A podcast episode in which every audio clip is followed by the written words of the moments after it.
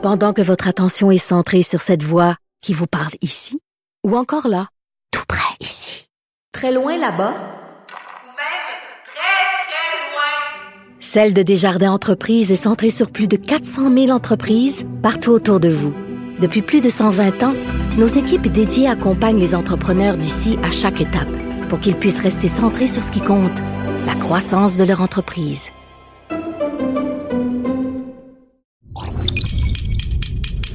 Radio. Salut, c'est Charles Tran avec l'équipe dans 5 minutes. On s'intéresse aux sciences, à l'histoire et à l'actualité.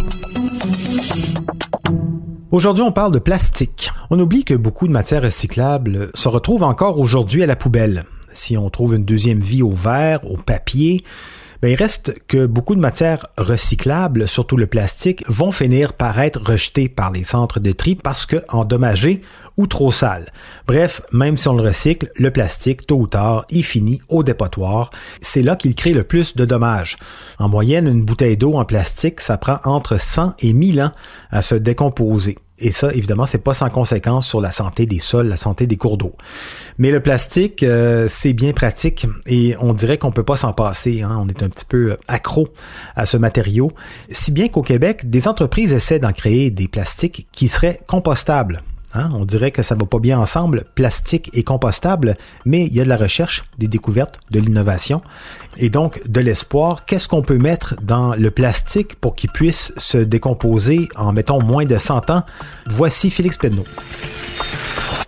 La réponse courte, c'est pas du plastique. En fait, n'importe quoi qui peut reproduire la solidité puis les propriétés du plastique sans être du plastique, c'est mieux.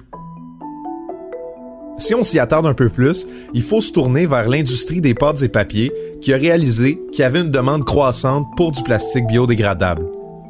Petite précision d'ailleurs pour le plastique biodégradable, si par exemple un sac en plastique est présenté comme biodégradable, c'est parce qu'il y a des matériaux dans sa composition qui sont biodégradables, comme de l'huile par exemple.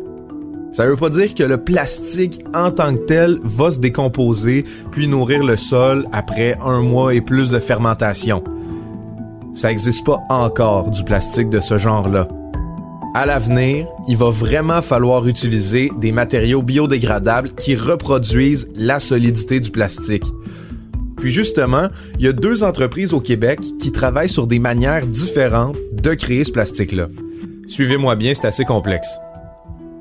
D'abord, chez Bosque Bioproduits, en collaboration avec l'Institut national de recherche scientifique, on cherche à créer du plastique à partir d'une bactérie. À l'échelle moléculaire, le plastique, c'est composé de polymères, qui sont des genres de tissus moléculaires très lourds. D'ailleurs, ce qu'on retrouve en majorité dans les polymères, c'est du carbone et de l'hydrogène, parce qu'après tout, ça prend du pétrole pour faire du plastique. Et dans le pétrole, il y a beaucoup de carbone. Ça tombe bien parce que les bactéries utilisées chez Bosque Bioproduits se nourrissent de carbone pour grandir. Donc, lorsqu'elles engrangent du carbone, ces bactéries-là vont elles-mêmes commencer à créer des polymères qu'on appelle des PHA, des polyhydroxyalcanoates en bon latin. Puis ces polymères-là, on peut faire un équivalent du plastique avec en passant les bactéries dans des centrifugeuses, en les nettoyant à l'aide d'un processus qui utilise de l'eau, on génère un composite de polymère qui est semblable au plastique, mais qui peut se dégrader en moins de 45 jours. En comparaison au plastique normal, c'est deux mondes, parce que le plastique normal peut prendre jusqu'à 1000 ans pour disparaître. C'est vraiment non négligeable.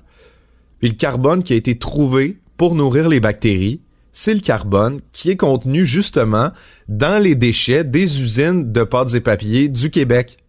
Vous vous demandiez pourquoi je parlais des usines de pâtes et papier au début? Voilà. Les déchets de l'industrie de pâtes et papier, c'est des tonnes de boue.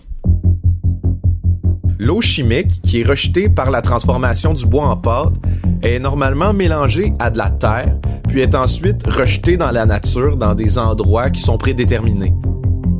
Aussi bien vous dire que ça a des effets qui sont très mauvais pour les cours d'eau, par exemple, quand les déchets chimiques viennent s'écouler avec le ruissellement. Demandez Richard Desjardins, il a fait un documentaire complet sur le sujet qui s'appelle L'erreur boréale.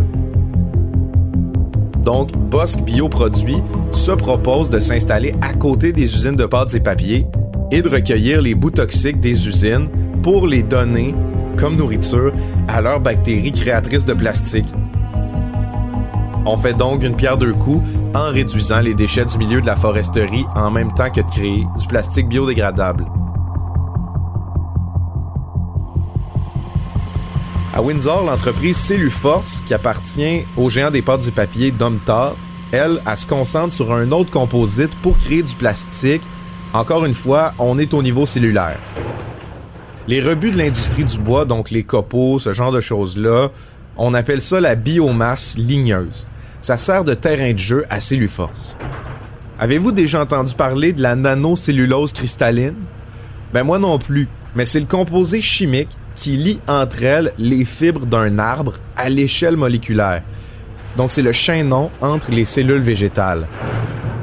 Dans les copeaux rejetés par l'industrie du bois, donc dans la biomasse ligneuse, on en trouve en masse de la nanocellulose cristalline. Celluforce a trouvé un moyen d'extraire la nanocellulose des arbres et à la réorganiser à l'échelle moléculaire pour obtenir un composé qui peut être soit liquide, soit s'intégrer à d'autres composés qui sont solides. Donc, en ajoutant de la nanocellulose cristalline dans un emballage plastique, par exemple, on peut le rendre plus biodégradable. Ça rend pas l'ensemble du composé biodégradable, malheureusement, mais on peut considérer ça comme une avancée. Surtout qu'à l'heure actuelle, ben, le plastique se vend toujours. Donc, aussi bien se rassurer en se disant que comme ça, les entreprises qui étaient paresseuses de diversifier leurs activités ou qui avaient encore envie de nous vendre des produits du plastique, ben elles ont l'opportunité cette fois de réduire concrètement leurs impacts, quitte à insister pour nous vendre des produits faits en plastique plutôt que de trouver des solutions alternatives et écologiques. Ça oui, hein, on est très accro au plastique et donc les substituts moins nocifs que le plastique sont toujours les bienvenus. Les bioplastiques fabriqués au Québec, merci à Félix Pedneau qui s'est inspiré pour cet épisode d'un bel article sur le site 1.5.ca, un site internet d'information environnementale qui se décrit comme le média qui détend l'atmosphère. C'était en cinq minutes.